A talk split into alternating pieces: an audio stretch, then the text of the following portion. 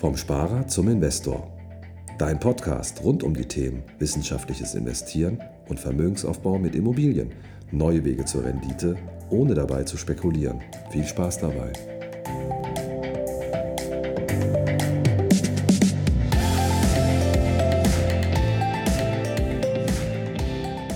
Herzlich willkommen zum neuen Podcast vom Sparer zum Investor. Heute mal wieder ein Immobilien 101 und zwar geht es um das Thema, wenn ich eine Eigentumswohnung kaufe, worauf muss ich achten beim Thema Sonder- und Gemeinschaftseigentum? Was ist das überhaupt und äh, welche Tipps kann ich vielleicht auch mitgeben? Das kam hier öfter schon als Frage im Podcast auf. Und äh, das ist eine super coole Frage, denn das Thema ist schon etwas tiefer zu greifen, aber auch nicht besonders unwichtig. Ähm, es ist cool, die Dinge zu verstehen, die hinter so einem Immobilienkauf auch stehen. Und deswegen werden wir heute auf das Thema Sonder- und Gemeinschaftseigentum mal ein bisschen näher eingehen und worauf du heute auch achten solltest, wenn du eine Immobilie kaufst. Eins muss ich mal noch sagen, ich bin total happy darüber, wie viele Fragen aktuell mich über E-Mails, über Instagram Direktnachrichten, über WhatsApp erreichen, über unseren Podcast. Das, das Feedback, das ist grandios. Mir hilft das total, denn dann weiß man auch, wenn man früher aufsteht und man hat so einen Produktionstag, da ist ja auch viel Vorbereitung immer dahinter, damit ich für dich auch immer viele gute, wertvolle und auch richtige Inhalte vorbereiten kann das ist alles viel Arbeit, was mir aber eine Riesenfreude macht, wenn ich merke, dass es jemandem was bringt und ähm, dass ich da zum Feedback bekomme. Dann weißt du einfach, wofür du es machst und ähm, so geht es mir aktuell. Ich bin da total happy, deswegen bitte macht weiter damit. Ähm, immer viele Zuschriften schicken, ähm, nicht zurückhalten, gerade wenn es mal um eine Frage geht. Ähm, keine Frage ist irgendwie zu blöd, immer drauf losschießen. Ähm, ich freue mich da ja, über jede Zuschrift, so, solange es irgendwie Sinn macht. Und ähm, daher bin ich gespannt auf viele weitere Fragen. Gerne immer per E-Mail. Die ist in meinen Show Notes hier auch nochmal mit verlinkt. Und äh, geht auch über Instagram Direktnachricht oder äh, schickst mir einfach eine WhatsApp auch. Ähm, alles ist erwünscht, daher ich freue mich auf weitere Fragen und jetzt steigen wir auf die aktuelle Frage ein. Wenn du eine Eigentumswohnung kaufst, dann ist das dein Sondereigentum, was in der Wohnung drin ist. Also stell dir es so vor, wenn du deine Wohnungstür betrittst, ab dann beginnt das Sondereigentum. Davor bist du im Hausflur gewesen, das ist schon Gemeinschaftseigentum. Soweit, so einfach. Ähm, mit dem Erwerb deiner Eigentumswohnung besitzt du aber auch einen Anteil am Gemeinschaftseigentum. Nur was ist das jetzt eigentlich genau? Die genaue Klärung wird für dich besonders wichtig, wenn es mal um das Thema Instandhaltungsmaßnahmen geht. Denn erstmal wird gefragt, was wird denn wie durchgeführt? Und das muss auch definiert werden. Wie wird das definiert?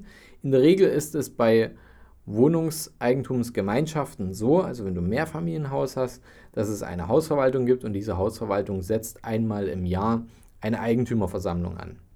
Eine richtig gute Hausverwaltung wird vor dieser Eigentümerversammlung eine kurze Begehung des Hauses machen und verschiedene Tagesordnungspunkte ansetzen, wo sie sagen, darüber und darüber und darüber sollten wir heute sprechen. Meistens ist es so, dass sogar noch ein Fachmann für ein bestimmtes Thema noch mit hinzugezogen wird und ähm, dann werden die Punkte durchdiskutiert. Wenn es dann heißt, Leute, lasst uns die Klingelanlage ersetzen, dann ist diese Klingelanlage Gemeinschaftseigentum. Warum das so ist, darauf komme ich gleich nochmal zurück. Und dafür gibt es einen Instandhaltungsrücklagetopf und in diesen Instandhaltungsrücklagetopf zahlt man jeden Monat ein. Das ist aber nicht erschreckend, das ist im Hausgeld. Das, was quasi jeden Monat sowieso von dir als Eigentümer abgeführt wird und in deine Anlagebetrachtung von Anfang an eingeplant werden sollte. Da ist diese Rück, äh, diese Zuführung der Instandhaltungsrücklage mit enthalten und daraus kann, können quasi dann die Gelder entnommen werden, um die Instandhaltungsmaßnahmen umzusetzen. Und ähm, diese Instandhaltungsrücklage wird immer so befüllt, dass es möglichst darauf hinausläuft, dass immer aus dem Topf geschöpft werden kann, wenn mal eine Maßnahme umgesetzt werden kann. Kurzer Punkt dazu, steuerlich gesehen, wenn du in die Instandhaltungsrücklage einzahlst, dann bekommst du auch einen Beleg ähm, jedes Jahr dafür von deiner Hausverwaltung. Und das kannst du aber noch nicht steuerlich ansetzen, weil das ist eine, eine Eigenkapitalbildung, die Instandhaltungsrücklage. Steuerlich absetzen kannst du es erst, wenn eine Instandhaltungsmaßnahme durchgeführt wurde und dein Anteil der Instandhaltungsrücklage quasi eine Entnahme bekommen hat. Dir gehört also auch nur so viel der Instandhaltungsrücklage und du musst auch nur so viel einzahlen, wie du Miteigentumsanteile an dem gesamten Projekt hast. Das heißt, wenn dir 10% des Hauses gehören, dann musst du auch nur 10% der jährlichen Zuführung erbringen. Das ist in deinem Hausgeld dann mit enthalten. Und wenn natürlich eine Maßnahme umgesetzt wird, dann werden auch nur 10% der Instandhaltungsrücklage auf dich zurückfallen. Wenn da also eine Maßnahme umgesetzt wird, die beispielsweise 5000 Euro kostet, dann werden aus deinem Topf 500 Euro entnommen. Soweit denke ich erstmal relativ einfach und verständlich. Beim Sondereigentum ist es so, alles was also hinter deiner Haustür ist, da darfst du als Wohnungseigentümer alles selbst entscheiden. Beim Gemeinschaftseigentum, da entscheidet die gesamte Eigentümergemeinschaft in diesen Eigentümerversammlungen, die ich gerade erklärt habe. Definieren wir mal das äh, Gemeinschaftseigentum. Es gibt eine schöne Definition, wo ich immer schmunzeln muss. Ähm, so ist das deutsche Recht. Alles ist Gemeinschaftseigentum, was nicht ausdrücklich zum Sondereigentum erklärt worden ist. So, was ist das jetzt? Sind wir nicht viel schlauer? Zum Gemeinschaftseigentum gehört laut Wohnungseigentumsgesetz das Grundstück, auf dem das Mehrfamilienhaus gebaut ist, dann einzelne Gebäudeteile, für dessen Bestand oder Sicherheit ähm, erforderlich sind für das Haus, das, nehmen wir mal ein Beispiel, tragende Wände, Balkongeländer, Bodenplatte und die Dichtungsbahn auf dem Balkon. Dann aber auch Anlagen und Einrichtungen, die dem gemeinschaftlichen Gebrauch der, Eigentüm äh, der Wohnungseigentümer dienen. Also das Treppenhaus ist ein gutes Beispiel, mögliche Aufzüge, ähm, vielleicht auch die ähm, Außengestaltung des Grundstückes. Dann aber auch noch Räume, die zur Bewirtschaftung und Versorgung der Wohnungen notwendig sind, wie zum Beispiel ein Heizungsraum. Auch das ist ähm, Gemeinschaftseigentum. Und ähm, dann wird in einer Teilungserklärung einer Wohnungseigentümergemeinschaft wird quasi erklärt, wie viele Miteigentumsanteile hast du eigentlich an dem Haus, wenn du die Wohnung X oder Y erwirbst. Und ähm, diese Teilungserklärung kann eine individuelle Regelung zur genauen Fest, äh, Verteilung festlegen. Mein Tipp beim Wohnungskauf ist, informiere dich vorher genau über deinen Berater, welche Bestandteile der Wohnung zum Sondereigentum gehören. Das ist ein wichtiger Punkt, ähm, denn so weißt du auch, wie dein Instandhaltungsrücklagetopf gebildet werden sollte, der zum Beispiel abseits der ähm, Wohnungseigentümergemeinschaft entsteht. Denn es ist immer gut, wenn du für dich, für dein Sondereigentum auch immer noch mal Rücklagen hast. Denn es kann natürlich äh, dein Gestaltungsspielraum, den du hast bei der Wohnung, kann natürlich dir auch enorme Vorteile in der Vermietung und damit auch der Rendite deiner Investmentimmobilie ähm, ermöglichen. Das Gemeinschaftseigentum ist oft umfassender als ein Laie es denken würde, denn vor allem die Zuordnung der einzelnen Bestandteile ähm, bergen oft auch mal Überraschungspotenzial. Nehmen wir mal einen Balkon. Ähm, da gibt es unter anderem auch Vorschriften, wie die äußere Gestaltung sein soll. Ähm, wie, wenn jetzt eine Sanierung gemacht wird, wie ist da die Kostentragung? Oder auch ein schönes Beispiel ist das Thema Markise. Das hatten wir letztens als Frage im Podcast ähm, was ist denn, wenn ich ähm, eine Eigentumswohnung in einem Haus habe? Diese habe ich vermietet und ich will meinem Mieter jetzt eine neue Markise gönnen, weil die Sommer sind ja zurzeit sehr warm in Deutschland und ähm, das wäre eine gute Sache. Könnte man vielleicht auch die Miete entsprechend anheben. Ähm, hier kann das Ganze so gelöst werden, indem man quasi bei der Eigentümerversammlung das wünscht, dass es mit angesprochen wird, dass man eine Markise ähm, an seinem Sondereigentum anbringen möchte. Der Punkt ist aber der, dass die Markise dann zum Gemeinschaftseigentum gehört, denn sie ist ein fassadengestaltendes Element und gehört zum Gesamtbild der Wohnanlage. Das heißt, hier musst du dir das Okay der anderen Eigentümer auf jeden Fall einholen. Das ist nicht schlimm, solange du das gut vorbereitet hast, die Markise gut aussieht und ähm, du brauchst im Prinzip das Okay, dass du die Markise kannst ja nicht einfach mit, äh, mit Tesafilm anbringen, sondern die muss ja auch in die Fassade gebohrt werden. Ähm, und dafür brauchst du das okay und dann müssen die, muss die Kostenteilung muss geklärt sein. ähm, in der Regel ist es so, wenn es ein einzelner Eigentümer ist und der macht das für sich, ähm, dass dann die Kosten eben auch selbst getragen werden. Wie ist es jetzt beim Sondereigentum? Ähm, es gibt keine gesetzliche Regelung, was wirklich Sondereigentum ist. Denn das Sondereigentum wird ähm, immer durch die Teilungserklärung und den Aufteilungsplan der Wohnungseigentumsanlage festgelegt. Und die Voraussetzung für die Begründung von Sondereigentum ist, dass du eine Abgeschlossenheitsbescheinigung für die betroffenen Räume bekommst. Diese Abgeschlossenheitsbescheinigung wird meistens vom zuständigen Bauamt erteilt und der muss man quasi anhand von Grundrissen erklären und beweisen, dass man in dieser Wohnung auch wirklich wohnen kann. Also dass es ein Bad gibt, eine Küche, Wohnräume und so weiter.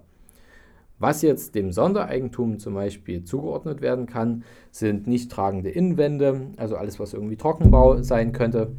Ähm, der Verputz, die Verkleidung von Wänden oder Decken, wenn du da was abhängst.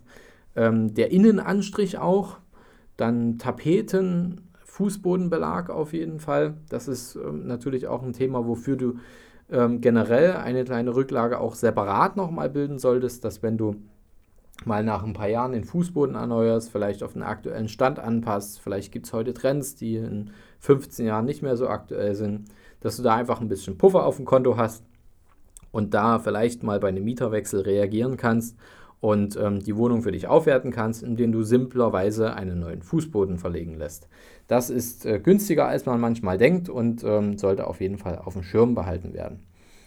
Auch die Innentüren, ähm, die Heizkörper, vielleicht ein Ofen oder ähm, ein Kamin, Einbauschränke, dann der obere Plattenbelag des Balkons ist auch meistens äh, Sondereigentum. Der Innenanstrich der Balkonbrüstung beispielsweise ist auch äh, fast immer Sondereigentum. Ja, all das kann dazugehören. Und ähm, wenn es zwingendes offensichtliches Gemeinschaftseigentum ähm, zu Sondereigentum erklärt wird, ist das unwirksam. Also das, da gibt es so ein Thema bei dem, bei dem Thema Fenster. Ähm, Fenster können nicht zum Sondereigentum erklärt werden, weil die müssen da sein. Das heißt, ähm, das ist wiederum Gemeinschaftseigentum. Und ähm, darauf solltest du auf jeden Fall achten, dass du zu deinem Sondereigentum einfach eine kleine Rücklage dir nochmal bildest, ähm, dass du einen neuen Fußboden verlegen könntest, um mal die Wohnung aufzuwerten. Oder es gibt einfach auch so kleine Dinge, wo ich sage, ähm, es leben ja Menschen in Immobilien und ähm, Menschen wollen natürlich auch ein schönes Zuhause haben. Und wenn ich so in Gesprächen manchmal mit Mietern bin, dann stelle ich auch manchmal fest, dass es auch simple Dinge gibt, die vielleicht Mieteraufgabe sind. Ähm, sei es eine Silikonfuge mal neu zu ziehen oder, oder, oder. Ähm, man kann da einfach auch mal mit seinen Mietern sprechen, äh, fragen, ob sie irgendwelche Wünsche haben. Und da hast du ja in deinem Sondereigentum doch einen großen Spielraum, um da auch dem Mieter den einen oder anderen Wunsch zu erfüllen. Und wenn du merkst, dass das den Wohnwert erhöht, dann ist es natürlich auch ein Punkt, wo man dem Mieter auch erklären kann, warum du vielleicht auch das eine oder andere Mal eine Mieterhöhung umsetzen möchtest, ähm, das wird eher auf offene Ohren treffen, als wenn du die, als wenn du nichts in der Wohnung machst. Ne? Das muss man einfach mal so deutlich sagen. Daher achte einfach darauf, dass du dir immer eine kleine separate Rücklage für dein Sondereigentum bildest, neben der normalen Instandhaltungsrücklage, die über die Hausverwaltung geführt wird. Dann kannst du immer auf Gelegenheiten reagieren und äh, deine Rendite für dein Investment nochmal erhöhen, verbessern und damit auch noch schneller an deine finanziellen Ziele kommen. Das war das Thema Sondereigentum, Gemeinschaftseigentum, das gibt es zu beachten. Wenn du Fragen zum Thema hast, dann schreib mir gerne eine Mail oder gerne auch eine Nachricht bei Instagram. Und wenn dir die Folge gefallen hat, dann, ja, dann sollst du mir auf jeden Fall eine 5-Sterne-Bewertung dalassen bei iTunes, denn das ist enorm wichtig für mich, um den Podcast noch weiter zu verbreiten, dass noch mehr Menschen ihre finanzielle Bildung aufarbeiten können und damit auch besser ihre finanziellen Ziele erreichen können. Denn das ist alles eine Sache des Wissens und vor allem eine Sache des angewandten Wissens. Also dir nützt das alles nichts, wenn du jetzt schon, ich glaube, wir haben über 90 Folgen, wenn du die jetzt alle schon gehört hast und ähm, hast davon noch nichts angewendet, ähm, wenn du hier noch irgendwie so vor der Kippe stehst und nicht weißt, ah, wo starte ich jetzt eigentlich wirklich, ähm, dann empfehle ich dir einfach ähm, wirklich einen guten Berater zu engagieren, um da Ordnung reinzubringen, Prioritäten zu setzen, mit was fängst du an, ähm, was ist überhaupt für dich geeignet, was solltest du vielleicht lassen und wenn du vielleicht noch irgendwo ähm, Altlasten hast, wo du nicht weißt, ob die funktionieren oder ob sie funktionieren, dass du da Gewissheit hast, ähm, dass deine Budgets auch wirklich richtig eingesetzt werden, dann äh, hilft dir, denke ich, ein guter Berater, da Struktur reinzubringen, damit du nach vorn schauen kannst und ähm, deine finanziellen Ziele selber in die Hand nehmen kannst. Wenn du da einen Tipp brauchst, welcher Berater da zu dir passen könnte oder der in deiner Nähe ist, dann ähm, schreib mir gerne einfach eine Mail. Ich kann dir da Tipps geben. Unser Netzwerk ist da wirklich weitreichend. Und ähm, ich freue mich, wenn du das nächste Mal wieder dabei bist. Zur nächsten Folge vom Sparer zum Investor. Bis bald, dein Fabian.